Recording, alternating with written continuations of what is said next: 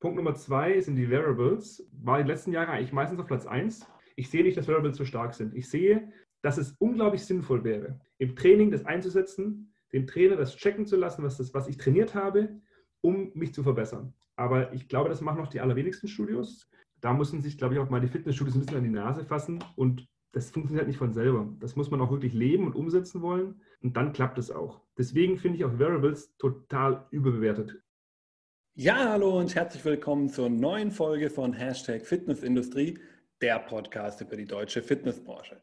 Mein Name ist Andreas Bechler und ich bin Autor, Berater, Dozent und eben auch Podcaster, wie du wahrscheinlich schon gemerkt hast, in unserer schönen Branche, in der Fitnessbranche. Mir gegenüber sitzt heute der Jonathan Schneidemesser, seines Zeichens der ähm, Chefredakteur der Buddy Media, hier bei mir aus der Nähe, aus der Nähe von Karlsruhe, von Bad Schöneborn. Hallo Jonathan, schön, dass du heute dabei bist. Hallo Andreas, vielen Dank, dass ich dabei sein darf. Ja, und wer den Jonathan noch nicht kennt, äh, der darf gerne in die Folge 1 reinhören, denn da haben der Jonathan und ich uns bereits sehr ausgiebig über das Thema Digitalisierung in der Fitnessbranche unterhalten und dadurch haben wir natürlich auch gleich seinen Lebensweg noch mit aufgezeichnet. Das heißt, wenn du ein bisschen mehr über den Jonathan erfahren willst, als dass er der Chefredakteur der Body Media ist, dann hör doch gerne in die Folge 1 rein. Diese Doppelung werden wir nämlich heute nicht machen, denn wir werden uns heute mit einem ganz wichtigen Thema beschäftigen, nämlich den Trends, die unsere Branche im laufenden Jahr 2021 beschäftigen wird. Aber bevor wir ins eigentliche Thema gehen, gerade in diesen Zeiten, möchte ich natürlich eine Frage vorneweg schicken, lieber Jonathan. Wie geht es dir denn persönlich aktuell und wie läuft es auch gerade in diesen Corona-Zeiten bei euch bei der Body Media? Ja, soweit eigentlich ähm, werde ich oft gefragt. Wir können uns natürlich nicht beklagen. Wir haben ja, wir haben ja stehen auf zwei Füßen als Body Media. Wir haben die Redaktion, die hat derzeit ziemlich viel zu tun und die letzten Monate auch ziemlich viel zu tun gehabt, über die ganzen Neuigkeiten zu berichten. Da war einiges los. Gleichzeitig haben wir auch das Eventstandbein mit den Body Media Innovation Days und aber auch dem The Top. Das äh, ist eher eine wilde Fahrt gewesen. Wir haben mehrere Verschiebungen hinter uns, sind jetzt wieder mit The Top auch wieder in Deutschland, in einem wunderschönen Hotel in der Nähe von Frankfurt. Das ist alles soweit gut wir müssen natürlich abwarten, wie jetzt die nächsten Wochen und Monate sich entwickeln und schauen, wie, wie gehen Lockerungen vonstatten und dann sehen wir weiter, wie wir wirklich veranstalten können. Ja, du hast gerade schon die Meet the Top angesprochen, dass sie dieses Jahr in äh, Deutschland stattfinden wird. Normalerweise kennen ja die Branchenteilnehmer sie immer aus äh, Mallorca, von der schönen Insel Mallorca, unserem zusätzlichen Bundesland. Vielleicht da die Frage noch an dich vorneweg, bevor wir uns zu unserem eigenen Thema gehen. Ist das jetzt eine einmalige Sache, dass ihr in Deutschland seid oder könnte das auch durchaus längerfristig so öfter mal noch stattfinden. Das liegt noch so ein bisschen in den Sternen, ist schon so, also wir können es halt gerade nicht abschätzen. Kommt vermutlich ein bisschen darauf an, wie gut jetzt geimpft wird. Ähm, ich sage mal, ich bin auch nicht Teil des Event-Teams, ich kann da auch nicht viel dazu sagen, aber ähm, wir schauen jetzt erstmal auf, die, auf das Event und schauen dann, wie es bei den Teilnehmern ankommt, wie die Umstände sind und dann sehen wir weiter. Ja, okay, danke dir. Dann wollen wir mal hoffen, dass das auch äh, in Zukunft sich wieder bessert, sodass wir auch wieder unser alljährliches Branchenevent auf Mallorca abhalten können und da sicherlich ein ganz besonderes Erlebnis ja auch immer äh, für alle Beteiligten haben konnten.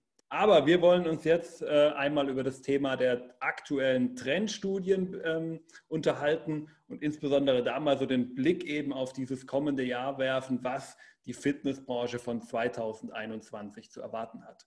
Und da haben, äh, lieber Zuhörer, der Jonathan und ich jeweils eine Trendstudie mitgebracht, die wir dir einmal kurz vorstellen wollen, über die wir dann auch so ein bisschen miteinander diskutieren wollen. Und wir werden natürlich auch unsere eigene Meinung dir hier noch kundtun, sodass du auch so ein bisschen sehen kannst, wo wir vielleicht auch ein bisschen von diesen Studien abweichen. Jonathan, welche Studie hast du denn für unsere Zuhörer mitgebracht? Ich habe die allseits bekannten äh, Fitness-Trends vom American College of Sports Medicine mitgebracht, also kurz ACSM. Das ist eine Studie, die wird seit 15 Jahren durchgeführt. Ich verfolge die jetzt auch schon seit ein paar Jahren. Und die setzt immer eben so um die 40, 45 Trends, setzt die einfach in Relation, macht auch immer eine Top-Liste, wie wir es ja schön wollen und schön möchten, dass man schön weiß, was ist der Top-Trend für dieses Jahr. Und auch in diesem Jahr gab es wieder eine schöne, schöne Rangliste. Ist immer spannend, das so ein bisschen zu verfolgen. Gar nicht so sehr das einzelne Jahr, sondern vielmehr ähm, die Entwicklung der einzelnen Trends. Also da gibt es Sachen natürlich, die fallen raus, Sachen, die kommen neu dazu. Jetzt werden wir auch in diesem Jahr sehen, dass da ähm, was Neues ganz schön weit oben eingestiegen ist, was irgendwie auch durch Corona bedingt ist, ist klar. Spannend ist an der Studie einfach, sie mal im Ganzen zu betrachten. Ist natürlich eine amerikanische Studie, wie auch der Name des, des Colleges schon sagt. Deswegen natürlich ein bisschen mit Vorsicht zu genießen, das Ganze. Allerdings sind da schon auch äh, wichtige Themen drin, über die man einfach Bescheid wissen muss. Spannend ist halt auch das Ganze, das ist eine relativ groß angelegte Studie. Ne? Die schreiben 80.000 Leute an, überall auf der Welt, ähm, kriegen dann halt nicht ganz so viel Rückmeldung. Also dieses Jahr waren es irgendwie 4.500 Leute, die sich zurückgemeldet haben. Insbesondere vor allem viele Personal Trainer. Auch das ja für unsere Branche ein bisschen schwierig. Oder zumindest in dem Kontext, in dem wir jetzt arbeiten. Da sind ja nicht so viele Personal Trainer interessant. Ich weiß gar nicht, hast du so viele Personal Trainer als, als äh, Zuhörer? Andreas, weißt du das? Das ist eine gute Frage. Zumindest habe ich noch nicht so viele bisher angeschrieben. Aber ich müsste mal eine äh, Analyse machen, wer genau eigentlich meinen Podcast hört. Denn im Moment kann ich nur die Rückmeldung äh, zu Rate ziehen, die ich so bekomme. Aber bisher eine wirkliche Studie darüber habe ich bei mir tatsächlich noch nicht gemacht. Das ist eine interessante Frage. Ähm, ich werde es im Nachgang mal überprüfen, wer so bei den Personal Trainern vielleicht auch meinen Podcast hört. Gerne bei mir melden, wenn du Personal Trainer bist und diesen Podcast hörst. Dann haben wir jetzt schon mal so eine gewisse Guideline. Aber ich gebe das Wort wieder zurück an dich. Danke, ja, genau. Also es sind ungefähr 20 Prozent Personal Trainer, die daran teilnehmen. Es sind leider nur, 4 Prozent sogar nur der, ähm, der Fitnessstudio-Inhaber.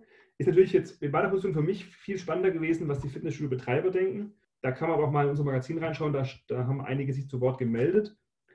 Also was hat jetzt die Studie genau rausgefunden? Was hat sie ergeben? Ich beschäftige mich mal mit den Top 10 des, ähm, der Auswertung bis auf eins, das ist, was ich spannend finde, ähm, also die, die das American College of Sports Medicine highlightet immer so 20, die 20 Top-Trends. Ja, die werden immer herausgestellt. Und wir beschäftigen uns mit den 10, weil die sind einfach die, die am weit obersten sind. Aber Punkt Nummer 19 ist dieser ganz besonders spannend. Da geht es um Lizenzen für Menschen, die im Fitnessbereich arbeiten. Das ist ja ein Thema, was eigentlich unglaublich wichtig ist und eigentlich für auch für uns in Deutschland unglaublich wichtig wäre. Aktuell ist das da gibt es so ein bisschen wenig Einheit. Ähm, wäre natürlich toll, das zu machen. Wir werden auch sehen, ähm, insbesondere in Bezug auf dieses ganze Thema Systemrelevanz und gesundheitsorientiertes Training, wird das mal vielleicht noch spannend werden. Also deswegen umso spannender, dass das Thema in der Top 20 drin ist. Vielleicht lass mich kurz mal, mal dazu eine Nachfrage stellen, weil das finde ich dann doch ganz spannend. Weil wir sprechen ja auch seit Jahren bei uns eigentlich in der Branche über eine Professionalisierung, über eine äh, Zunahme der äh, Leute mit entsprechenden Ausbildungen, alles. Aber wenn man das so vergleicht, zum Beispiel in den DSSV-Trends vom letzten Jahr war das ja auch schon sehr prominent platziert und auch sonst im deutschsprachigen Raum bekommt man es immer sehr prominent. Offenbar macht es dann aber international, wenn es da jetzt quasi mit Platz 19 überhaupt erst da ist, gar nicht so viel aus, wie wenn man es vergleicht mit Deutschland. Ja, ich würde schon sagen, dass mit Platz 19 relativ wichtig ist. Ähm, wir werden nachher sehen, dass da auch Trends in dieser Studie drin sind, die man eigentlich nicht als Trend bezeichnen kann. Deswegen denke ich, wird es eher noch weiter nach vorne gelistet. Warum das bei uns so wichtig ist, könnte ich mir vorstellen, ähm, weil endlich der, der, Wunsch nach Einheit da ist. Ja? Diese Studie kommt aus den USA, da ist halt einfach alles ein bisschen größer. Es ist halt weniger standardisierbar vielleicht auch sogar. Bei uns ist das gewünschter. Ich könnte mir auch vorstellen, weil man so ein bisschen Angst hat, dass der Staat das irgendwann macht. Also wenn man nicht selber als, als, als Branche das schafft, dass der Staat regulierend eingreift, wir tun ja gerade alles dafür, dass der Staat uns wahrnimmt, dass die Politiker uns sehen. Das hat natürlich auch den, den Beigeschmack, dass wir dann vielleicht stärker unter Lupe genommen werden. Wer weiß, also ist jetzt nur eine Spekulation natürlich. Aber äh, gerade in diesem Bezug könnte es sehr, sehr wichtig sein. Deswegen, ich würde sagen, wenn es zu in der Top 20 ist, finde ich es jetzt nicht, nicht äh, relevant oder so. Ich denke, alles, was außerhalb der Top 20 ist, ist weniger relevant. Aber ähm, ich denke, in den USA ist es viel, viel schwerer umzusetzen. Meines Wissens nach ist es auch ähm, in den letzten Jahren eher nach unten gerutscht. Also es war auch schon deutlich höher. Dann würde ich mal in die Top 10 einsteigen. Platz Nummer 10 ist das Personal Training. Ist natürlich witzig, eine Studie, die hauptsächlich von Personal Trainern beantwortet wird. Ist ja irgendwie klar, ne, was da am Ende rauskommt. Bin überrascht, dass es trotzdem so weit hinten ist. Also weit hinten, ne, Platz 10. Aber ähm, ich sehe auch bei uns in Deutschland tatsächlich das Personal Training erstarken. Ja, klar, natürlich nicht, nicht durch Corona. Ich weiß gar nicht, wer es mitbekommen hat. Äh, in, in Hamburg in der Hafen City, das Primetime Fitness Studio von Nils Kuprat, hat ja äh, oder darf ja öffnen, also nicht wirklich öffnen, aber hat vor dem Studio ein paar Zelte aufgebaut, wo sie dann Personal Training geben. Also ist in dieser, jetzt in dieser Konstellation mit Corona Personal Training die, Hilfe. Ne? Klar, der Nils hat auch vorher schon viel mit Personal Training gemacht, aber ich, ich sehe da eine ein, ein stetige Professionalisierung und stetige Wichtigerwerdung von, von Personal Training. Deswegen auf jeden Fall absolut korrekt, hier auf Platz 10 ähm, in den Top 10 der wichtigsten Trends. Genau, also ich glaube, was da vielleicht auch noch ganz interessant ist, wir haben ja auch in den letzten Jahren ja immer so ein bisschen beobachtet, dass die Studios ja auch zunehmend ähm, sich Gedanken machen über Zusatzumsätze, die generiert werden können. Und weil ja einfach die Mitgliedschaft selber jetzt nicht unbedingt der Part ist, wo man noch äh, über die Jahre hinweg wirkliche Steigerungen ähm, bekommen hat. Und da ist, denke ich, auch Personal Training ja auch durchaus ein interessantes Thema für einen Studiobetreiber, auch wenn es jetzt vielleicht hier in der Studie durch die Personal Trainer selbst, die an der Studie mitgemacht haben, sehr weit vorne gelandet ist. So kann man sich doch als Studiobetreiber sich durchaus das im Hinterkopf behalten, inwiefern Personal Training auch äh, vielleicht für mich als äh, Studio interessant ist. Und ich kann mich, glaube ich, auch erinnern, ihr hattet ja da auch durchaus dem Thema mal eine ganze Ausgabe sogar gewidmet, inwiefern das interessant sein kann für ein Studio. Genau, das hatten wir damals gemacht. Ich würde, also haben wir natürlich aus einem speziellen Grund gemacht. Also ich sehe das aktuell in den Studios noch viel zu selten. Das Problem ist so ein bisschen bei uns Deutschen, dass wir nicht in der Lage sind, ähm, oder wir, also es ist natürlich viel einfacher, einen Eiweißshake zu verkaufen oder eine Aminosäure als irgendwie ein Personal Training. Es gibt Bereiche, wo das super gut funktioniert. Es gibt Studios, die haben es sich auf die Fahne geschrieben, die machen das auch, aber das muss man, man muss da konsequent hinten dran sein. Die Schweden sind da viel, viel weiter schon. Oder generell die Skandinavier. Ja.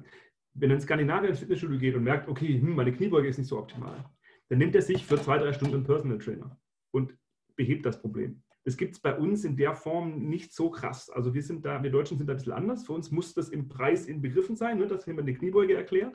Für uns ist das Personal Training ja eher diese Langzeitbetreuung. Ich möchte mich verändern, schaffe das nicht alleine, nehme mir einen Personal Trainer, der mich über mehrere Jahre hinweg betreut. Wir haben vielleicht mal ein spannendes Podcast-Thema, ne, mit den Inga Kies einzuladen äh, und dann darüber zu berichten über das Personal Training. Ähm, aber ich sehe, die Chance, die du nennst, sehe ich auch, aber ich glaube, es ist für viele viel, viel zu aufwendig. Dann lass uns doch mal zu Punkt Nummer 9 gehen. Was ich besonders interessant finde, hier ist, sind die Fitnessprogramme für ältere Menschen. Wir sind in einer Branche, die sich mehr und mehr Richtung Gesundheit entwickeln möchte und dann mit auch ganz klar die älteren Menschen anspricht. Deswegen, äh, glaube ich, muss man gar nicht so viel dazu sagen. Ältere Menschen müssen Fitnesstraining machen, um fit zu bleiben, wollen fit bleiben, wollen gesund bleiben. Ich meine, die heutigen 60-Jährigen fühlen sich wie 40. Das muss ja irgendwie einen Grund haben. Ähm, und dementsprechend würde ich sagen, äh, absolut wichtiger Trend, dass hier auch die älteren Herrschaften gut bedient werden. Jetzt kommt der Punkt, den ich vorher angesprochen habe, wo ich nicht unbedingt von Trends vielleicht sprechen möchte. Äh, Rang, auf Rang Nummer 8 äh, steht das Krafttraining mit freien Gewichten. Ne? Das hat natürlich in den letzten Jahren eine gewisse Aufwertung und Wiederentdeckung erfahren. Allerdings ganz ehrlich, ähm, natürlich, es gibt Plate-Load-Maschinen in den, in den Studios und so weiter. Viel mehr Racks. Da war natürlich das Elbgym und sowas in Hamburg Vorreiter. Da gibt es natürlich genug Beispiele dafür.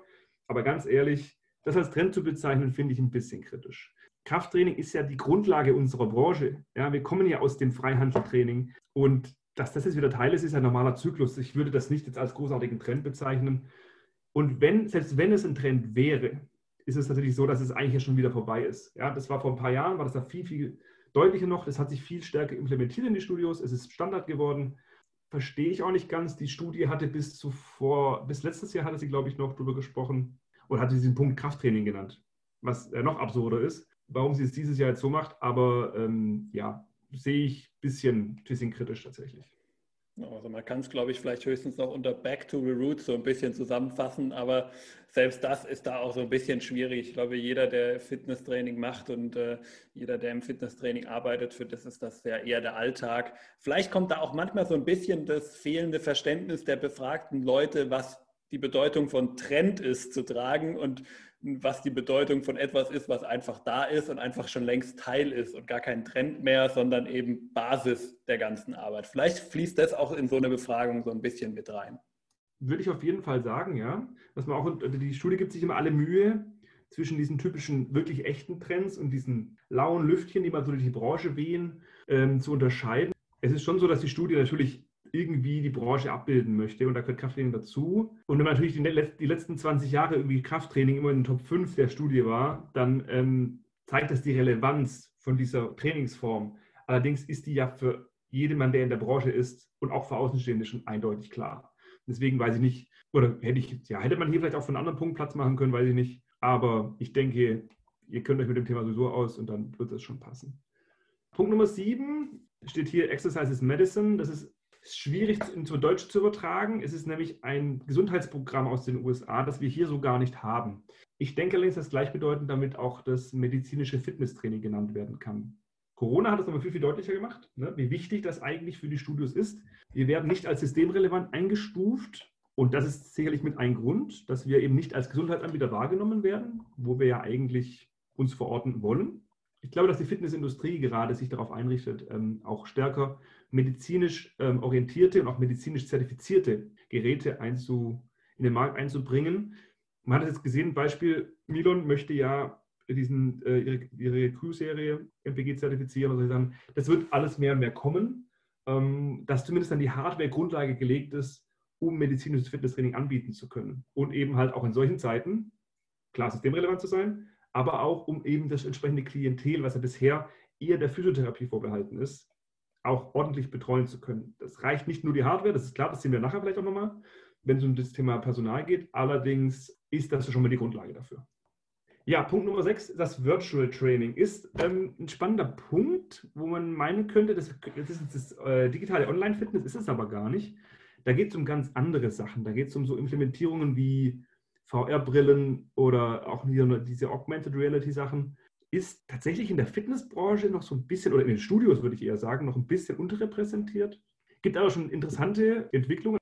Die FIBO hat äh, im Trend Award letztes Jahr hat sie so ein Produkt gewürdigt. Ähm, ich glaube, das war das Viral Move, wo man eben mit einer VR-Brille bewaffnet verschiedene Bewegungen aufnimmt, allerdings sich äh, auf, auf Dinge, die in der VR oder in der virtuellen Realität passieren, reagiert.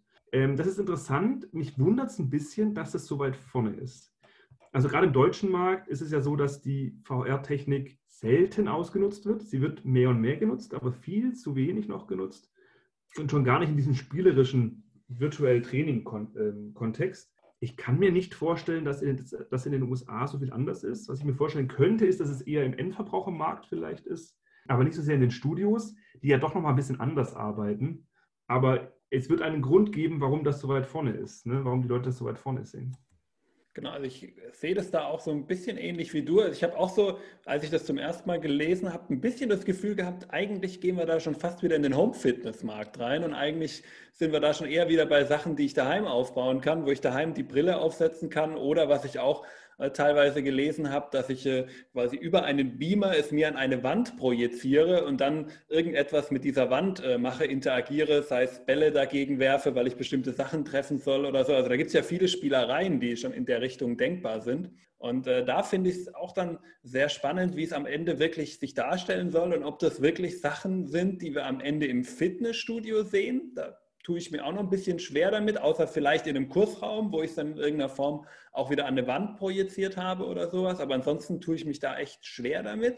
Oder ob das hier schon eher wieder in den Home-Fitness-Markt geht und wir da vielleicht dann eher eine, ja, ich mag den Begriff Konkurrenz jetzt in dem Zusammenhang nicht, weil ich nicht ganz finde, dass Home Fitness und äh, die sagen wir mal, klassische Fitness im Fitnessstudio so sehr in der Konkurrenz zueinander stehen, wie viele glauben, aber natürlich dann durchaus auch ein Produkt habe, das auf eine ähnliche äh, Zielgruppe abzielt am Ende des Tages, nämlich die Leute, die fit sein wollen. Also auch das finde ich sehr spannend und kann es aber auch zugegebenermaßen nicht so hundertprozentig einordnen, was wirklich hier der Gedanke der Leute ist, die diese Studie entworfen haben.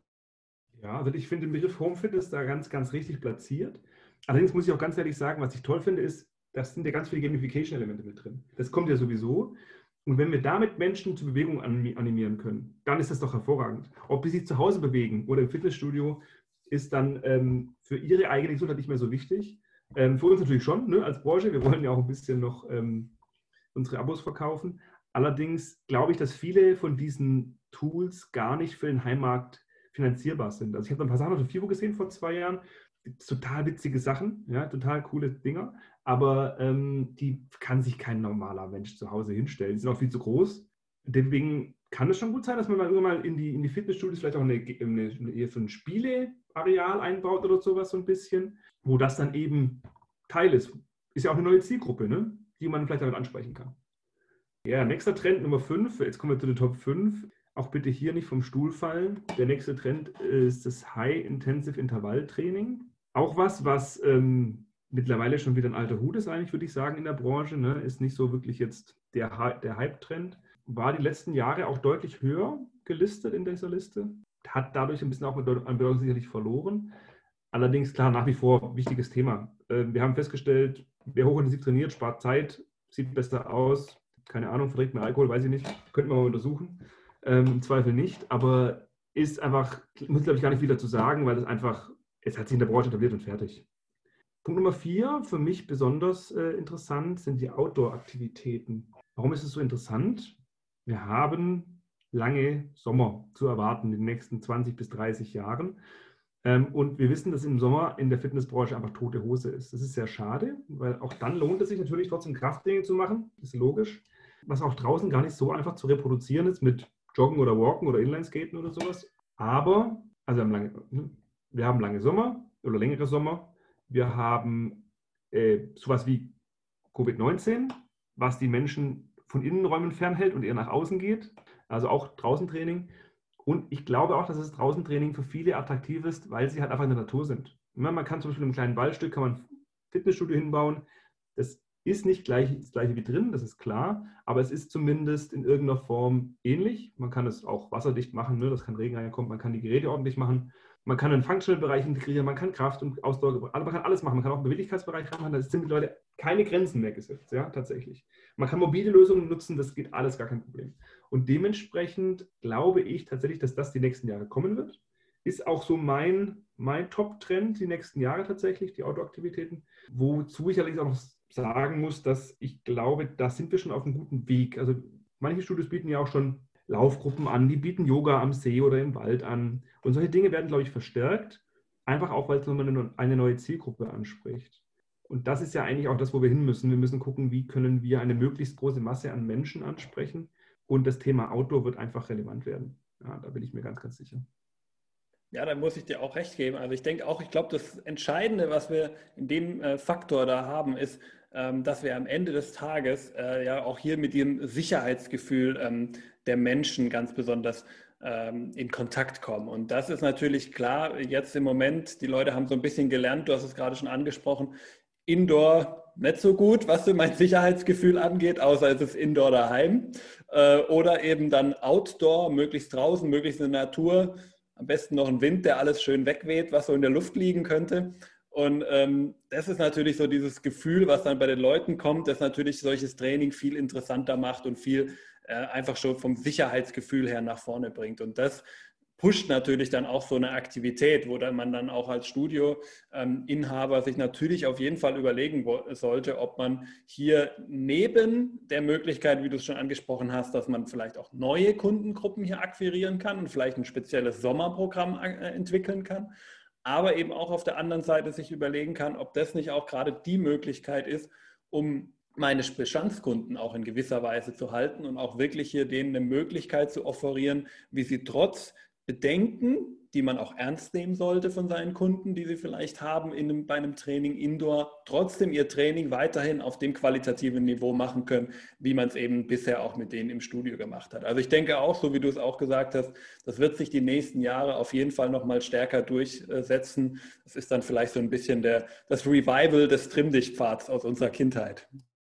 Du hast einen guten Punkt angesprochen mit den mit den, mit den Zielgruppen. Ich glaube, dass es auch Sinn macht, dass sich mehr und mehr Studios dafür entscheiden, einen Outdoor-Bereich jetzt ins Studio anzugliedern. Also da sieht man auch schon, ähm, dass es funktioniert. Also ich glaube, da ist Just Fit auch relativ weit vorne von Frank Böhme. Da geht schon einiges. Und deswegen macht es auf jeden Fall Sinn, das auch mitzunehmen. Gut, kommen wir zur Kategorie Top 3 der Trends des American College of Sports Medicine. Ja, was ist das? Das ist das Körpergewichtstraining. Grandios. Ja, ist auch der Top-Trend, ne? ist ganz frisch entdeckt worden. Hat noch nie jemand gemacht. Allerdings bin ich auch nicht ganz sicher, ob das hier richtig platziert ist. Also natürlich ist das Körpergewichtstraining wichtig und ähm, relevant, gerade jetzt in den Covid-Zeiten, ne? wenn man nur zu Hause hat und keine Handeln hat zum Beispiel. Wobei, vielleicht eine ganz kurze Side-Anekdote dazu. Ich habe mal am Anfang des Lockdowns, des ersten Lockdowns, habe ich mal ein bisschen geschaut, was so Heimfitnesszeug kostet. Nicht, weil ich mir was kaufen wollte, sondern weil ich einfach mich interessiert wie da die Preisentwicklung ist. Und wenn man jetzt schaut, da sind Preisaufschläge drin, das ist unglaublich. Also die profitieren gerade richtig. Andererseits ist gut natürlich, die Leute machen Fitness, bleiben gesund, das ist schon gut. Aber da äh, gibt es auch Profiteure von, von, der, äh, von deren Seite auf jeden Fall. Deswegen, ich will gar nicht so viel dazu sagen. Ich glaube nicht, dass es so hoch platziert sein sollte. Ich halte nach wie vor das Krafttraining mit freien Gewichten für viel wichtiger und auch viel stärker im Trend als das Körpergewichtstraining. Allerdings, äh, ja, ich habe bei der Befragung nicht teilgenommen und kann mich deswegen auch nicht beschweren. Gut, kommen wir zu den Top 2. Punkt Nummer zwei sind die Wearables. Ähm, war die letzten Jahre eigentlich meistens auf Platz 1 dieser Umfrage. Ich habe mich immer gefragt, warum, warum, warum. Aber ich habe ähm, bin ein bisschen in mich gegangen, habe mal versucht herauszufinden, warum das sein könnte und dann auch ein bisschen recherchiert. Ähm, es ist schon so, dass der Wearable-Markt brutal wächst. Also in diesem Jahr, glaube ich, oder 2020, wurden 337 Millionen Wearables verkauft. Die Prognose für 2024, also in drei Jahren, geht auf fünf, über 500 oder knapp 530 Millionen Stück. Das ist natürlich ein brutaler Markt. Da habe ich gedacht, wer soll das alles tragen? Ne? Da machen die ganzen Wearable-Hersteller richtig Geschäft. Das Witzige ist, ich habe mir nochmal die Definition von Wearables durchgelesen, was die als Grundlage nehmen. Und das ist irgendwie ein Stück Elektronik, egal welcher Art. Dazu zählen auch diese ganzen ähm, Earpods und sowas von, von Apple. Natürlich haben die viel mehr Leute, das ist schon klar. Deswegen sind es auch so hohe Zahlen, weil ich sehe, ich sehe hier auf dem Markt, Leute, sehe ich das einfach nicht. Ich sehe nicht, dass Wearables so stark sind. Ich sehe, dass es unglaublich sinnvoll wäre, im Training das einzusetzen, den Trainer das checken zu lassen, was, das, was ich trainiert habe, um mich zu verbessern.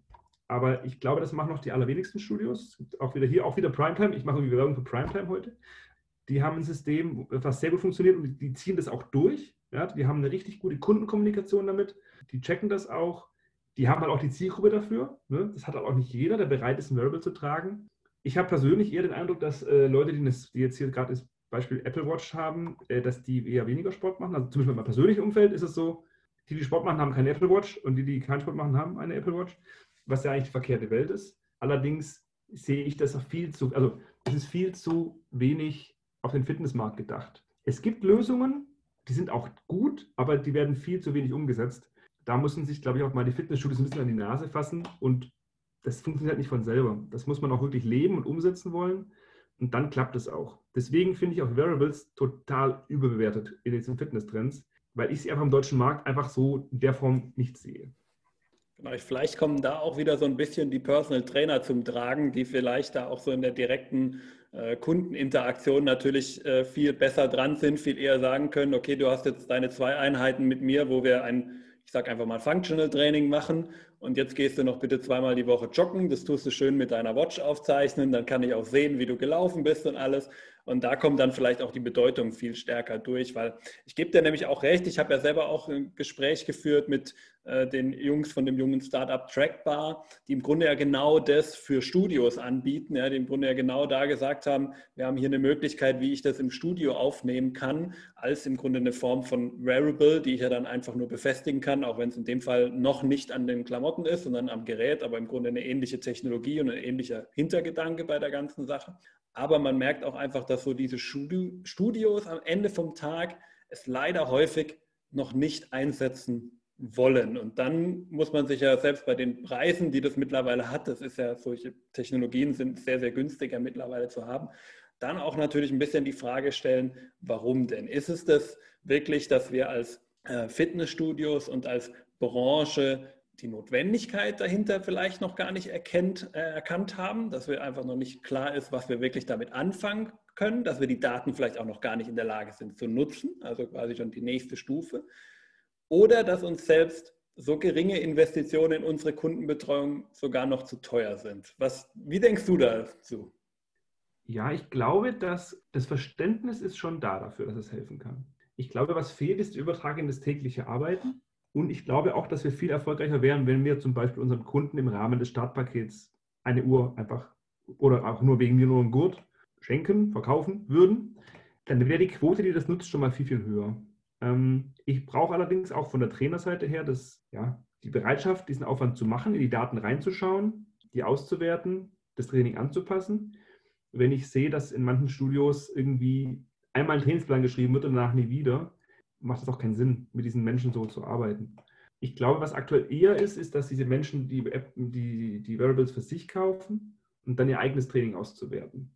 Jetzt mal ganz ehrlich, das mag bis zu einem gewissen Grad funktionieren und die Uhrenhersteller haben sicherlich auch gute Tools, um das gut verständlich zu machen. Aber ich glaube, dass ein guter Trainer da immer einiges noch mehr rausholen kann und vor allem halt auch die Entwicklung sieht und auch weiß, also die Uhr da gibt es auch mittlerweile schon coole Tools von den Uhren, aber ich glaube, dass der Trainer immer in der, besser in der Lage ist, das Training entsprechend anzupassen und zu steuern.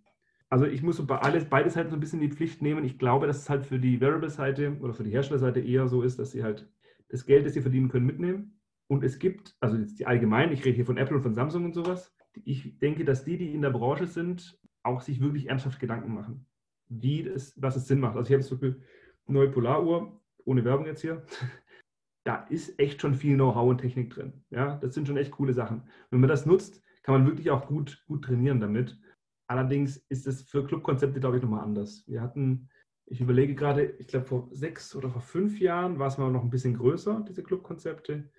Und die sind einfach am, am, am Alltagsleben gescheitert. Da muss man auch bedenken, dass, der, dass diese Studie einfach amerikanisch ist. Ich glaube, da muss noch ein gewisser Wandel her. Was ich mir natürlich vorstellen könnte, ist, dass es auch ein bisschen mit den älteren Menschen zusammenhängt, die mit sowas nicht aufgewachsen sind. Dass wenn wir mal in die Zukunft denken, 40, 50 Jahren, vielleicht sogar schon in 30 oder 25, könnte das schon ein bisschen anders aussehen. Habe ich deine Frage damit beantwortet? Ja, passt. Dann würde ich mal vorschlagen, gehen wir zum Platz Nummer 1 über. Ja, wenig überraschend ist dieser Platz Corona äh, getrieben. Es geht hier um das ähm, Online-Training. Das hat ja äh, im März überraschenderweise einen kleinen Boom erfahren. Ist jetzt auch nicht wirklich überraschend, dass das so weit vorne ist. Da geht ja einiges über das Online-Training mittlerweile. Für die Fitnessstudios in Deutschland ist es sogar aktuell oder europaweit, wahrscheinlich weltweit sogar, die einzige Möglichkeit, irgendwas zu machen mit ihren Mitgliedern. Für viele ist es ja auch eben auch ein Grund, äh, überhaupt Mitgliedsbeiträge abzubuchen, also die Lebensrettung sozusagen in dem Moment. Deswegen überrascht es mich auch gar nicht, dass das Online-Training hier in der Form auf Platz 1 gekommen ist. Was interessant ist, ist ähm, in dem Fall gar nicht so sehr das Online-Training. Das ist ja schon auch in Deutschland seit ein paar Jahren etabliert. Da haben ja auch einige Firmen auch schon ganz viel Pionierarbeit geleistet und einige große Studios haben ja auch schon da große Sachen umgesetzt.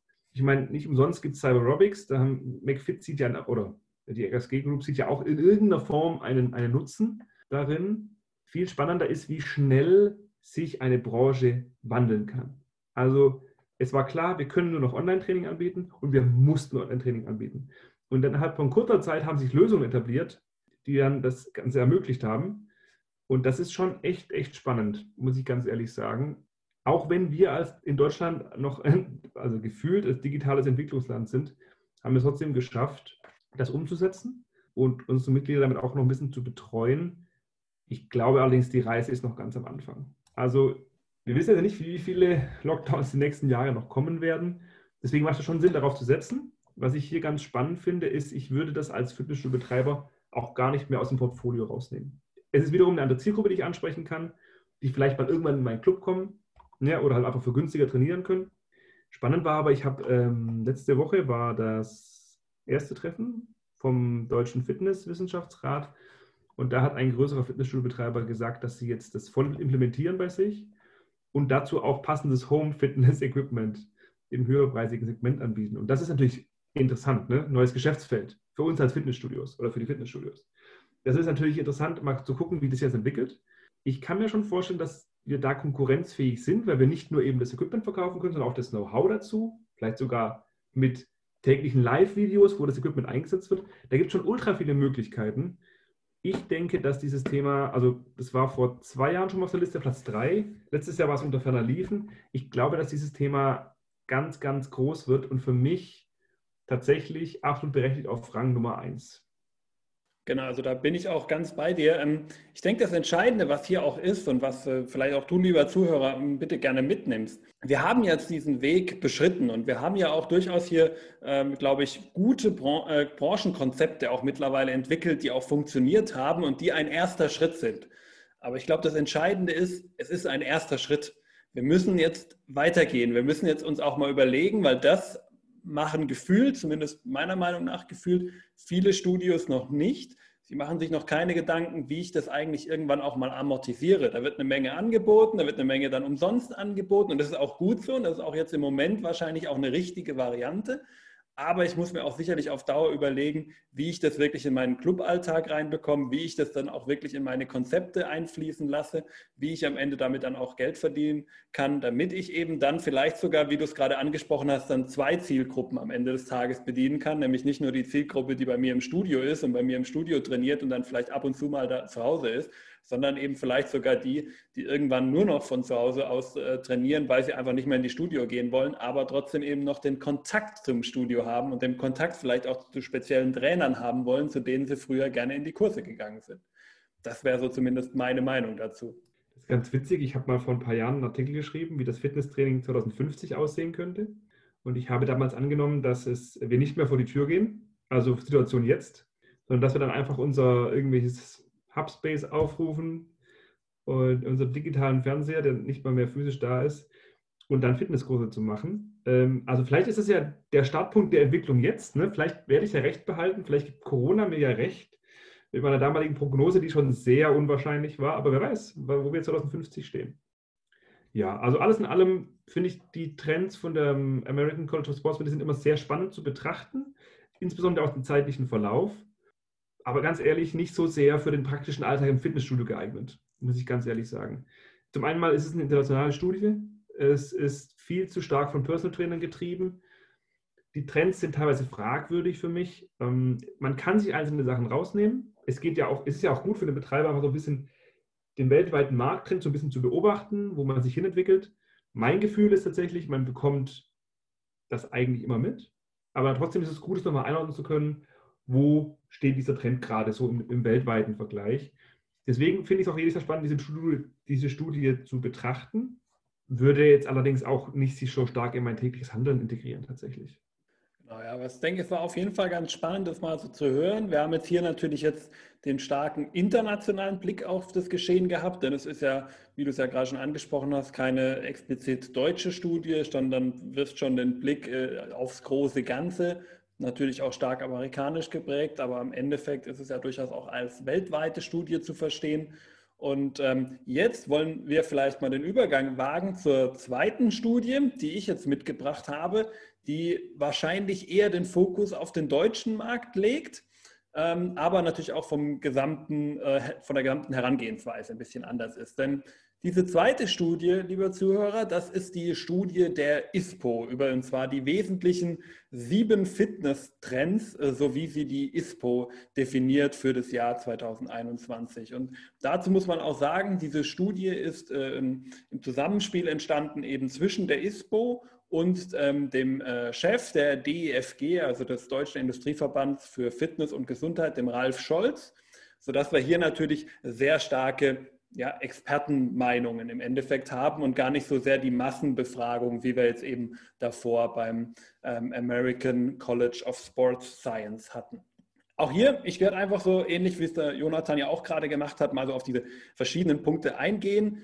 Ähm, hier kann man auch da, allerdings dazu sagen, es werden einfach nur die sieben wesentlichen Trends definiert. Das heißt, wir haben jetzt hier keine Rangliste in dem Sinne, ja, die wirklich sagt, das ist der Top-Trend, das ist die Nummer eins und das wäre jetzt die Nummer sieben, also sind sieben Stück, äh, sondern das sind einfach sieben Trends, die im Grunde gleichgewichtig nebeneinander gestellt werden.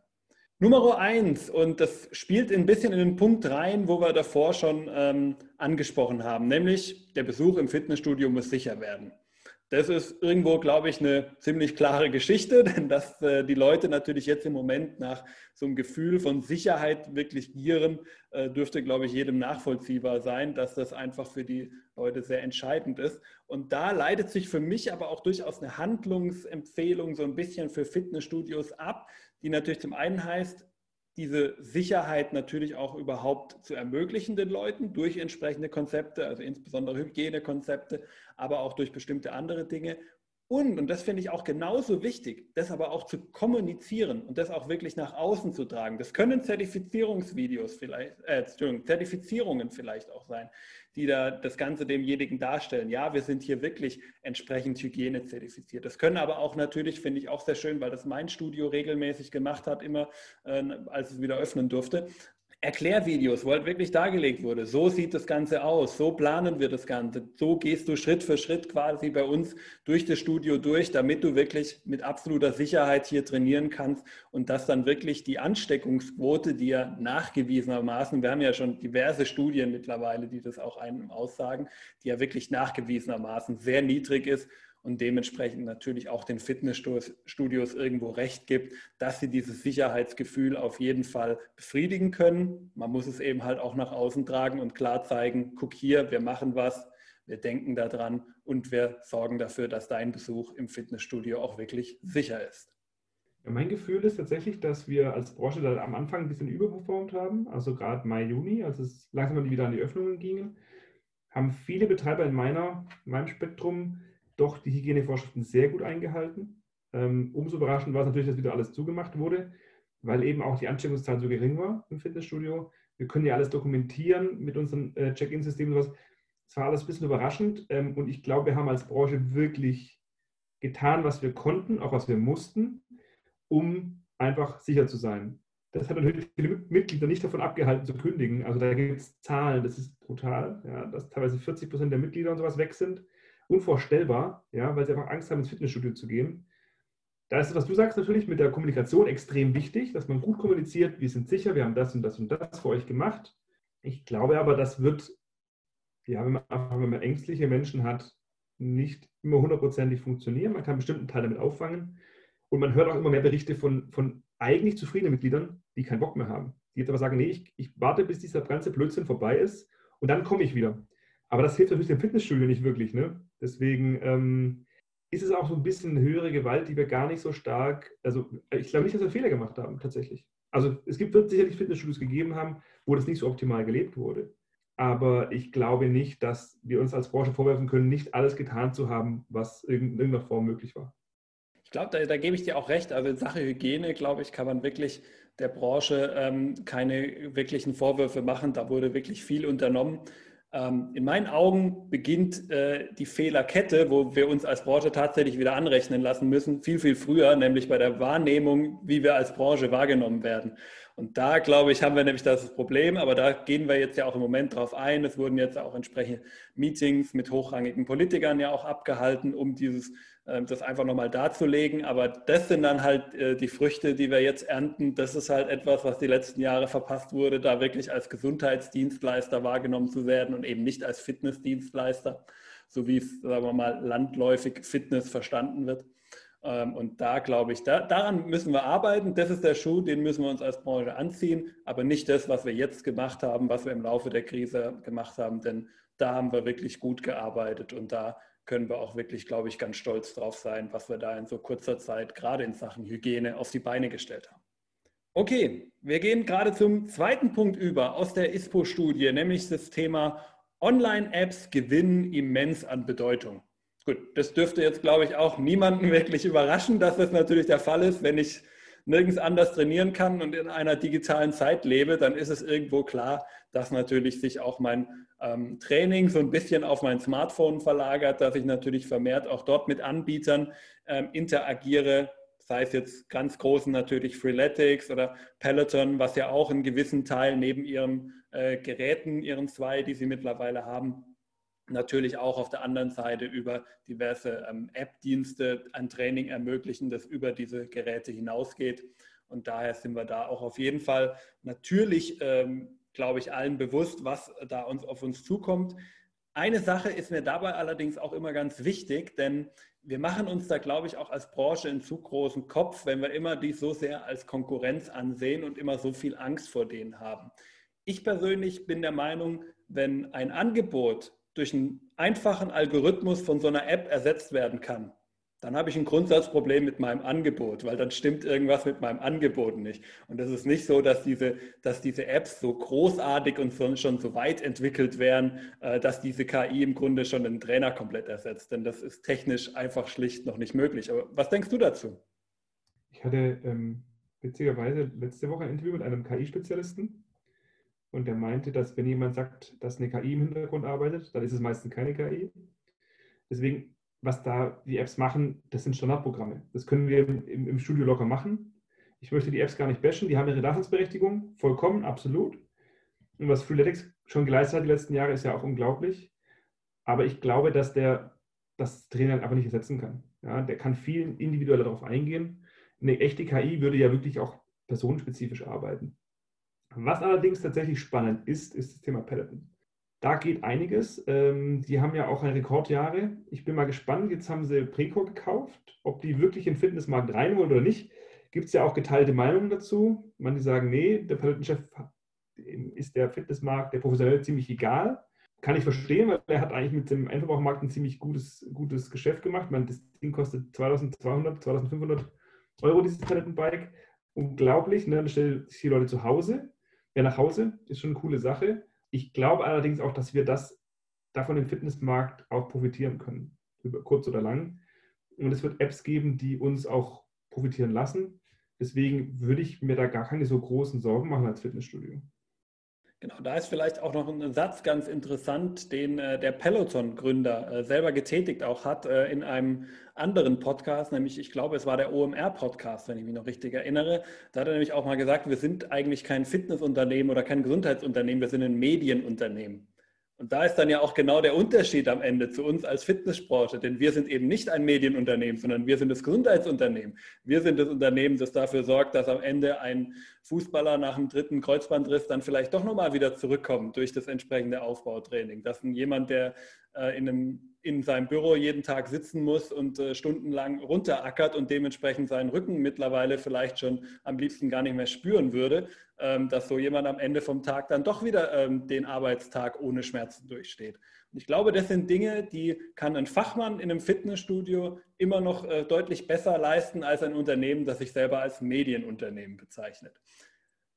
Genau, dann kommen wir zu Platz Nummer drei. Da haben wir eigentlich schon drüber gesprochen, deswegen würde ich es eigentlich nur noch mal kurz ansprechen, dass das auch bei der ISPO ein ganz wichtiges Thema ist, nämlich das Thema Outdoor. Auch hier hat natürlich die ISPO festgestellt, Outdoor ist King und äh, wir haben schon mal drüber gesprochen, das Sicherheitsgefühl ist hier einfach das Relevante, aber wir haben es jetzt schon durchdiskutiert. Deswegen springen wir gleich weiter, gehen direkt zu Platz Nummer vier. Auch der Platz ist so ein bisschen schon äh, durchgeklungen. Mehr Gesundheitsorientierung bei den Fitnessangeboten.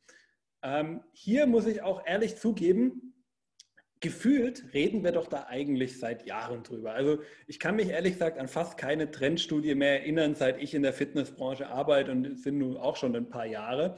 Und ich glaube, Jonathan wird es da wahrscheinlich ähnlich gehen, wo Gesundheit nicht doch eigentlich jedes Jahr äh, ganz groß auf die Fahne geschrieben wurde und jedes Jahr ein ganz wichtiges Thema ist. Und es ist ja auch ein wichtiges Thema, das steht ja ganz außer Diskussion. Aber so wirklich den, den durchschlagenden Effekt, den Effekt, dass es wirklich essentiell eine Weiterentwicklung der Branche nachgezogen hat, weil man sich das Thema Gesundheit so auf die Fahne geschrieben hat. Den muss ich dann doch sagen, habe ich dann über die Jahre dann doch nie gesehen. Es war immer so ein Trend, es war immer das, ja, es ist wichtig, wir müssen es machen und es ist auch dieses Jahr genauso wieder und speziell mit Blick auf Corona natürlich besonders genauso wieder. Aber so wirklich die Bedeutung, dass es eigentlich so ein herausragender Trend ist, den kann ich in dem Sinne nicht erkennen, weil er nicht so stark in der Branche gelebt wird teilweise. Aber wie siehst du das Ganze? Was ich sehe, ist, dass das Thema Gesundheit insbesondere im Marketing ganz groß ist. Viele werben einfach damit. Es ist auch ganz groß, wenn man sich neue Geräte anschafft, Zirkel oder irgendwas in der Form. Ich glaube, wir profitieren als Branche davon, dass ähm, wir Deutschen sehr stark oder sehr schlecht trainiert sind.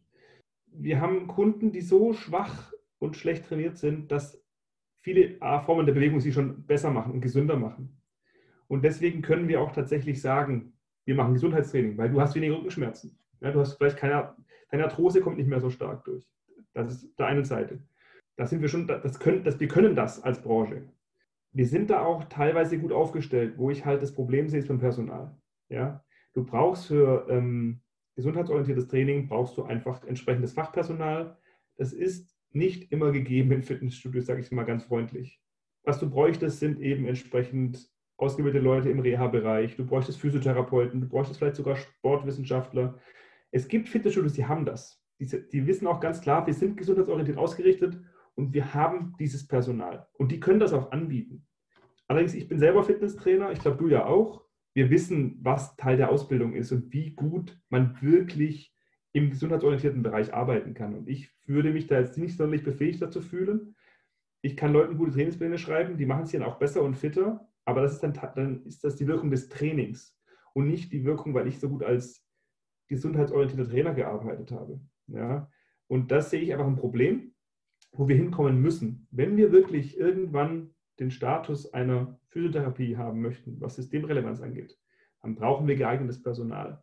Und da ist aktuell die größte Schwachstelle. Ähm, ich hatte äh, letzte Woche ein Gespräch mit einem Physiotherapeuten, der sich ganz klar davon abgrenzt. Also er hat, der hat eine Physiotherapie, wo er Training anbietet auch und Physiotherapie. Und der grenzt sich ganz klar von der Fitnessbranche ab, sagt, nein, das ist Fitnesstraining ist kein gesundheitsorientiertes Training. Es ist Fitnesstraining, Muskelaufbau. Da hat er natürlich bis zu einem gewissen Grad auch recht. Ich teile seine Meinung trotzdem nicht hundertprozentig ganz. Allerdings ähm, zeigt das ja auch schon, dass wir von der Form ja schon gar nicht anerkannt sind, weil wir eben nicht das richtige Personal haben. Und wenn sich da nichts Grundlegendes ändert, dann können wir so viel machen, wie wir wollen. Wir werden nicht in der Form gesundheitsorientiertes Training anbieten können.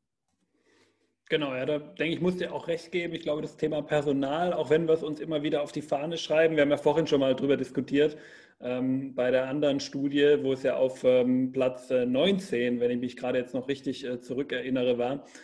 Es ist natürlich immer eine offene Flanke auch bei uns, das muss man auch so sagen. Ich denke, wir können hier noch wirklich etwas tun. Ja, wir müssen hier auch definitiv etwas tun. Also das wird nicht äh, morgen erledigt sein. Und wir müssen auch, glaube ich, teilweise unsere Personalkonzepte da noch überdenken und zwar in allen Bereichen und am Ende muss man es halt auch final sagen, wahrscheinlich auch hinten raus ein bisschen beim Gehalt, auch wenn es keiner gerne hört. Aber ähm, ich glaube, da ist vielleicht an der einen oder anderen Stelle äh, doch mal an der falschen Stelle gespart, wenn wir dann ans Thema Personal, äh, Gehalt eines äh, wirklich guten Trainers denken und eines wirklich gesundheitsmedical, wie man es auch immer dann nennen will, orientierten Trainers, der dann vielleicht sogar mit einer Physiotherapie-Ausbildung kommt. Ähm, ob wir dem dann wirklich immer die die Rahmenbedingungen geben können, wo Gehalt ein Thema ist, aber natürlich auch nicht alles. Ähm, da müssen wir uns, glaube ich, auf jeden Fall alle mal noch hinterfragen, auch als Branche. So, wir kommen jetzt zum Platz Nummer 5 und der Platz Nummer 5 ist, glaube ich, wieder äh, ein deutlich klareres Thema und ich glaube auch alle, für alle verständliches Thema, nämlich hier wird noch differenzierteres Training und Angebote für Risikogruppen genannt. Äh, ich sehe hier ganz besonders natürlich den Trend zu den immer stärker spezialisierten Studios, also gerade das Thema Boutique und Mikrostudios fließen da in meinen Augen so ein bisschen mit rein. Also eben auch die maßgeschneiderten Angebote, etwas, was wir die letzten Jahre ja sowieso schon immer hatten, gab ja auch durchaus immer mehr Artikel, die sich sogar von, von Zeitschriften außerhalb den Fachzeitschriften der Fitnessbranche damit beschäftigt haben, ja, also durchaus auch ein Handelsblatt oder so, die diesen Trend ja auch schon gesehen haben und aufgegriffen haben. Und so ein Thema, das natürlich äh, sich spezialisiert auf einzelne Gruppen bezieht, kann natürlich genauso auch für die Risikogruppen gedacht werden, ja, die dann vielleicht ein besonderes Sicherheitskonzept nochmal haben, dass sich vielleicht gerade diese Risikogruppen in so einem Studio vielleicht einfach nochmal noch eine Stufe sicherer fühlen, als halt einfach in einem großen Fitnessstudio, wo sie haben am Ende dann halt trotzdem auch unter besten Sicherheitsbedingungen dann vielleicht mit 30 Leuten auf einer eigentlich großen Fläche sind aber halt trotzdem mit 30 Leuten auf einer Fläche. Und da können, glaube ich, auch solche Studien, äh, Studios mit einem differenzierten Angebot auch sicherlich nochmal äh, den Markt äh, weiter zerkleinern, sage ich mal in Anführungszeichen, aber im positiven Sinne, denn sie schaffen ein weiteres spezialisiertes Angebot, das, glaube ich, auch die Kunden auch wahrnehmen würden. Ja, ist interessant, grundsätzlich interessantes Thema. Ich glaube, wir sind noch nicht so weit im Mikrostudiomarkt. Also da gibt es super spannende Konzepte, die im Markt draußen sind. Das ist wirklich interessant, was da alles denkbar ist. Ich sehe allerdings aktuell außerhalb vom EMS-Training noch keine stark etablierten Mikrostudio-Konzepte. Wir haben jetzt natürlich Barry's Bootcamp, das kommt alles nach Deutschland und so weiter. Das ist schon auch gut. Es wird auch spannend zu, se äh, zu, sehen sein, wie das sich weiterentwickelt. Es sind allerdings Ergänzungskonzepte. Also wenn ich in Barry's Bootcamp gehe, dann habe ich eine Trainingsform, die kann ich machen. Aber ich kann halt dann theoretisch durch ein Abo in einem Fitnessstudio noch ein bisschen mehr Angebote nutzen. Deswegen sehe ich das gar nicht so krass wie, wie, hier, die, wie hier die Fitness-Trends. Einmal, weil der Markt noch nicht so groß ist, noch nicht so richtig, richtig groß ist. Und zum anderen noch nicht, weil ähm, einfach das ein Ergänzungsangebot ist in meiner, in meiner Wahrnehmung. Wir schauen mal, was in fünf Jahren ist. Ich, ich kann es noch nicht sehen. Also natürlich bewegen wir uns ein bisschen stärker zu den differenzierten Fitnessstudios hin und fordern das ja auch in der Branche. Man muss sich positionieren. Ich bin mir allerdings nicht sicher, ob wir Deutschen wirklich bereit sind, in der Masse so viel Geld auszugeben für diese spezialisierten Angebote. Ja, es bleibt auf jeden Fall spannend. Ich denke, da werden wir auf jeden Fall sehen, ob sich solche Konzepte ähm, in der spezialisierten Form dann bei uns wirklich durchsetzen können. So, der nächste Punkt, da haben äh, Jonathan und ich schon beide festgestellt, dass das nicht ganz so unsere Thematik äh, jeweils ist. Da kommen wir nämlich bei, an der sechsten Stelle zum Thema Mindset, die Verbindung von Körper und Geist im Training. Ähm, klar, hier natürlich gerade mit Blick auch auf die Corona-Krise, aber genauso auch davor. Wir stehen natürlich in einer gewissen erhöhten psychischen Belastung, ähm, die sowohl im beruflichen als auch im Alltag äh, sein kann, wie aber auch jetzt ganz im Besonderen äh, mit Bezug auf die Corona-Krise. Das hegt natürlich auch nach den Wunsch nach gewissen geistigen Entspannungsmöglichkeiten. Hier kann natürlich auch ein Studio wieder seine Möglichkeiten entsprechend anbieten, gerade im Bereich des Entspannungstrainings mit den verschiedensten Varianten, ob es jetzt im Bereich von Yoga, Pilates ist oder eben auch mit spezialisierten, wirklichem äh, Entspannungstraining, autogenem Training, solchen Geschichten. Da gibt es, denke ich, auch viele Möglichkeiten, aber wir werden diesen Punkt jetzt gar nicht mehr so sehr ähm, im Detail diskutieren, denn wir haben noch einen letzten Punkt über bei den ISPO Faktoren für den, die Trends des kommenden Jahres und das ist das Thema Sport und Fitness verschmelzen. Und äh, die Macher der ISPO äh, denken hier insbesondere daran, dass viele bisherige Fitnessgänger, die also wirklich ihr Training nur im Fitnessstudio gemacht haben, jetzt so ein bisschen ausweichen, auch zunehmend auf andere alternative Angebote, sowohl Indoor als auch Outdoor ausweichen und dadurch diese Verschmelzung zustande kommen kann. Ich persönlich habe mir da auch schon im Vorfeld ein bisschen Gedanken gemacht über diesen Punkt und tue mir auch so ein bisschen schwer damit, sage ich auch ganz ehrlich. Denn in meinen Augen, Fitness ist Sport. Fitness ist für mich Teil des Sports. Von daher kann für mich Fitness und Sport gar nicht verschmelzen, weil sie schon immer das eine ist und wir schon immer wir, wir, vergleichen uns ja jedes Jahr auch in den Eckdaten mit den anderen Sportarten. Und das macht ja nur Sinn, wenn wir irgendwo Teil davon sind und äh, quasi wir eine Alternative zu diesen anderen Sportarten sind. Und daher denke ich, ähm, ist es eigentlich ganz normal. Wir sind Teil des Sports. Wir gehören auch dazu. Wir werden immer auch mit anderen Sportarten konkurrieren müssen, denn am Ende des Tages kann ich mir immer die Frage stellen, will ich heute Abend ins Fußball, Volleyball, Handball, was auch immer Training gehen oder gehe ich ins Fitnessstudio? Ja, das sind dann die Alternativen, die ich nach der Arbeit habe. Daher sehe ich das gar nicht so sehr, dass hier wirklich eine Verschmelzung stattfindet, sondern das sind einfach Alternativen, die ein Kunde am Ende des Tages gegeneinander ausspielt, was von allem er eben heute machen möchte. Und da liegt es natürlich an uns, an der Überzeugungskraft darzulegen, warum unser Angebot äh, der Vorteil ähm, oder vorteilhaft ist gegenüber den anderen Angeboten und auf diese Weise dann klar zu machen, komm lieber heute Abend zu uns ins Fitnessstudio, da hast du alle Komponenten, die du gern hättest und lass vielleicht dann doch lieber äh, das andere Training, was du vorhattest, was dein Knie am Ende vom Tag ruiniert und ich sage jetzt nicht, welche Sportart ich meine ähm, und äh, lass dieses andere Training vielleicht dann auch sein. So ist zumindest meine Meinung zu diesem Punkt. Aber wie siehst du den Punkt? Zuerst verstehe ich nicht, warum du meinst, dass Bier-Yoga das Knie zerstört. Aber ja, okay, ist okay für mich. Es gibt ja einen Grund, warum die Aggregatoren gerade stärker im Markt werden. Und die tragen dem Ganzen ja Rechnung. Das sind ja, an, das sind ja Sportanbieter. Und natürlich ist der Fitness ein Teil davon. Für mich wäre einfach mal spannend zu wissen, wie, viel der, wie viele der Fitnesstreibenden tatsächlich wirklich noch andere Sachen machen in meiner Wahrnehmung ist das eher ähm, nicht so gegeben. Also, obwohl ich auch ein Verfechter davon bin, dass Sport und Fitness eigentlich schon eins sind. Ich finde, äh, man hört halt oft im Gespräch irgendwie, ja, ich gehe halt ins Fitnessstudio. Ja, wenn, ich, ich frage, welchen Sport machst du, ich gehe halt ins Fitnessstudio. Das ist, glaube ich, in manchen Köpfen noch nicht so drin, aber letztlich ist Fitnesstraining auch ein Sport. Ja, man muss auch gar, gar nicht wettkampfmäßig betreiben auf der Bodybuilding-Bühne, aber es ist einfach ein Sport. Es ist sogar, muss ich ganz ehrlich sagen, die Grundlage für vieles. Ja, wenn ich Fußballer bin, kräftige ich meinen Körper im Kraftraum ja, oder im Fitnessstudio. Deswegen würde ich gar nicht mal das so sehr sagen, dass man das, dass, es verschmelzen wird. Das ist schon das ist soweit. Wir sind da schon, ja. Fitness ist die Grundlage und ähm, deswegen glaube ich, dass wir da auf diesem Punkt ja gar nicht so viel hinzufügen können. Außer dass es einfach vielleicht sichtbarer wird in der Gesellschaft, weiß ich nicht vielleicht nochmal klarer wird in der Gesellschaft. Aber der Fakt, was angesprochen wird, ist schon lange passiert, meiner Ansicht nach. Genau, also ich glaube, das mit den Sportaggregatoren war auch wirklich nochmal ein schönes Beispiel, wo wir sehen, wie eng das ja alles am Ende zusammenhängt und dass am Ende für die Leute ja durchaus auch ein Komplettangebot mit verschiedenen Sportangeboten äh, von Bedeutung ist. Und äh, das kann man, glaube ich, auch nochmal gut mitnehmen, auch wenn natürlich das Thema Sportaggregatoren ähm, und ihr äh, Wirken auf den Markt sicherlich nochmal ein ganz eigenes Thema für viele äh, Fitnessclub-Betreiber ist. Aber diese Diskussion werden wir heute nicht führen. Das können wir dann auch noch in einem zukünftigen Podcast mal machen. Ja, jetzt haben wir viele äh, Meinungen von anderen Leuten äh, gehört, äh, lieber Jonathan. Jetzt ist natürlich aber auch noch die Frage, was denken eigentlich wir beide? Und da würde ich auch das Wort äh, direkt an dich geben. Was sind denn so die Trends, die du im Speziellen vielleicht auch jetzt für das kommende Jahr siehst? Ja, ich denke schon, ich habe es ja auch schon ein bisschen angedeutet im Gespräch. Ich glaube, dass das Thema Outdoor-Aktivitäten stark nach vorne gehen wird, stark nach vorne gehen muss auch, aber weil es eine andere Zielgruppe ansprechen kann. Ich glaube auch, dass das Thema Online-Training immer stärker wird im Markt und ja, würde einfach auch Studios dazu auffordern, das wirklich anzugehen, das Thema. Da können wir noch sehr stark wachsen. Das ist ein Markt, der uns noch ganz offen steht. Das sind, glaube ich, so die beiden großen, die großen Dinge. Ansonsten glaube ich tatsächlich, dass sich ja, vieles etablieren wird. Ich meine, das Functional Training hat sich etabliert, Freeweight Training hat sich etabliert. Das sind alles so Dinge, die wir jetzt schon haben. Jetzt geht es darum natürlich, also mein Gefühl ist, wir haben so Wellenbewegungen, wo wir dann immer mal wieder größere Trends hatten. Wir haben vor ein paar Jahren das Functional Training, was ein bisschen ruhiger, damit es etablieren kann.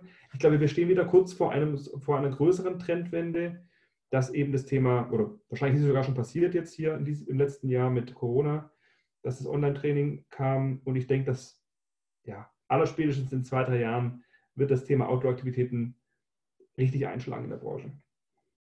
Ja, genau. Ich glaube, in, in die Richtung geht auch so ein bisschen meine Meinung äh, für das laufende Jahr. Ich habe im Vorfeld mich natürlich auch informiert und habe da auch ähm, eure Ausgabe, die ihr sogar von der Body Media ja speziell über die Fitnesstrends äh, rausgebracht habt, die äh, 6 2020, also die letzte Ausgabe vom letzten Jahr.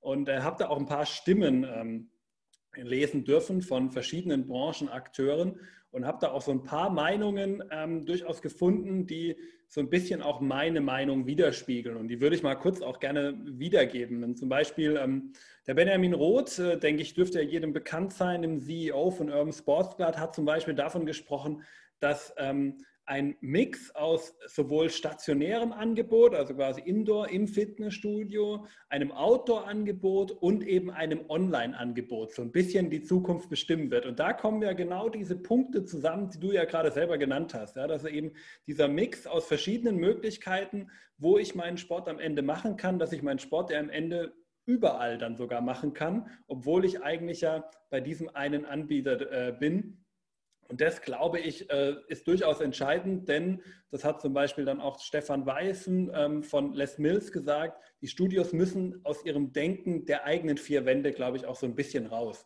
Denn die Mitglieder, die sind eben, das haben, wir jetzt gelernt im letzten Jahr, nicht so sehr in den, äh, in den vier Wänden des Studios, äh, sondern am Ende sind die hauptsächlich draußen ähm, und zwar außerhalb des Studios und dementsprechend müssen wir natürlich da auch als Studios hin und müssen da auch so ein bisschen den Schritt aus unserem Studio raus machen und dann mit diesen entsprechenden Angeboten an diese Personen herangehen. Und das finde ich auch da ganz wichtig. Da kommt für mich nämlich auch dieses Thema, ähm, was glaube ich, wir ja auch schon so ein bisschen angesprochen haben, dem, was wir vielleicht noch gar keinen Namen so richtig gegeben haben, nämlich so das Thema des hybriden Studiomodells, was für mich so diese, dieser Kerntrend eigentlich für das Jahr ist. Ja, dass wir wirklich diese Zusammenkunft schaffen zwischen dem, dass wir den Kunden außerhalb des Studios betreuen, dass wir die Kurse zum Beispiel nach Hause äh, für ihn oder sie streamen dass wir vielleicht auch den Trainerkontakt außerhalb des Studios ermöglichen, je nachdem, wie das dann organisatorisch überhaupt umsetzbar ist aber eben auf der anderen Seite auch das Training im Studio weiterhin haben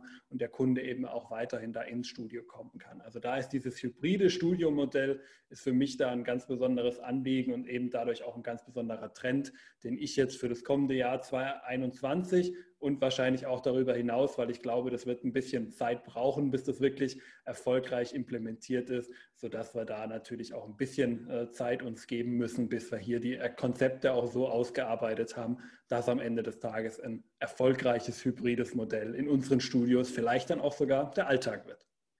Darf ich ganz kurz nochmal einhaken, was ich ähm, jetzt gerade wieder eingefallen ist oder ich noch nicht erwähnt hatte, ist der Bereich Firmenfitness. Das ist so ein bisschen ein kleines Stiefkind bei uns in der Fitnessbranche. Aber es könnte auch ein spannender Markt sein oder es könnte nach wie vor wichtig sein, diesen Markt richtig zu bespielen. Gerade wenn man im Studio gemerkt hat, dass eben viele Mitglieder weggerannt sind über Corona. Wenn man eine Kooperation mit Firmen hat, Firmen rennen nicht so einfach weg. Natürlich können sie mal insolvent gehen, aber ich kann mir schon vorstellen, dass wenn man entsprechend im Firmen-Fitness-Bereich mit drin ist, dass man dann auch eine potenziellere Chance hat, stabilere Mitgliedschaften zu haben. Deswegen glaube ich, dass da den Fokus drauf zu legen sowieso vorher schon sinnvoll war, vor Corona, aber jetzt nach Corona noch viel stärker. Genau, das ist sicherlich auch nochmal ein ganz wichtiger Trend, der jetzt sogar interessanterweise in den Studien gar nicht vorgekommen ist, äh, was mich Zwar in der amerikanischen Studie jetzt weniger überrascht, äh, in der deutschen dann schon eher, dass er da nicht vorgekommen ist. Ähm, aber da gebe ich dir absolut recht. Äh, habe ja auch selber schon äh, dazu mal eine Podcast-Folge mit dem Niklas Magal von der Strabag aufgenommen. Ähm, ich denke, das ist auf jeden Fall ein wichtiges Thema, der wir uns als Fitnessbranche nicht verschließen dürfen. Ja, damit sind wir dann auch am Ende der heutigen Folge angekommen. Ich hoffe, lieber Zuhörer, du konntest jetzt hier einige Trends mitnehmen, die, die, wir, die wir dir aufgezeigt haben, sodass du ein bisschen vielleicht auch was für deinen Studioalltag mitnehmen kannst, was so die Möglichkeiten sind, die man dieses Jahr hat, vielleicht aber auch die Trends, denen man dieses Jahr folgen sollte. Das ist natürlich am Ende deine individuelle Entscheidung. Aber uns würde natürlich auch deine Meinung interessieren. Ja? Ich meine, wir haben jetzt unsere Meinung dir gesagt, aber vielleicht ist deine Meinung ja auch ganz anders. Vielleicht hast du auch andere Ansichten über Trends, die es in diesem Jahr gibt, an die niemand von uns bisher gedacht hat. Deswegen gerne kommentiere unter den verschiedenen sozialen Kanälen, wo wir diesen Beitrag einstellen, diesen Podcast einstellen. Kommentiere gerne, gib uns deine Meinung wieder, sag, was du zu unseren Meinungen hältst, sag, was du allgemein zu den Trends im kommenden Jahr hältst. Wir freuen uns auf jeden Fall da auf deine Rückmeldung. Und wenn dir die Folge gefallen hat, lieber Zuhörer, dann würde ich mich natürlich auch sehr über eine kurze Bewertung freuen. Kostet dich keine Minute, äh, bringt aber den Podcast auf jeden Fall immens weiter, wenn du uns das Ganze hier einmal mitgibst. Und damit sind wir jetzt auch am Ende des Podcasts angekommen. Was jetzt kommt, kennst du ja natürlich schon, Jonathan, die letzten Worte in jedem Podcast. Das möchte ich auch heute natürlich meinem Gast ähm, übergeben. Jonathan, was möchtest du dem Hörer zum Abschluss noch mitgeben? Ja, ähm, erstmal, Andreas, vielen Dank, dass ich dabei sein durfte. Hat wieder viel, viel Spaß gemacht heute. Und wenn ich tatsächlich ein, äh, noch ein paar Worte an die Zuhörer draußen richten darf, ja, macht euch bitte Gedanken, wie ihr euch zukünftig aufstellen möchtet, insbesondere als Fitnessstudio-Betreiber, auch als Personal Trainer. Schätzt die Trends, die wir, diese ganzen Studien, die wir haben, schätzt sie wert, orientiert euch daran, aber letztlich verwertet sie für euch und nutzt sie, wie ihr sie könnt. Und dann bin ich mir ganz sicher, dass euer Business auch nach vorne geht. Ja, vielen Dank für diese letzten Worte und äh, bis zur nächsten Folge. Ciao.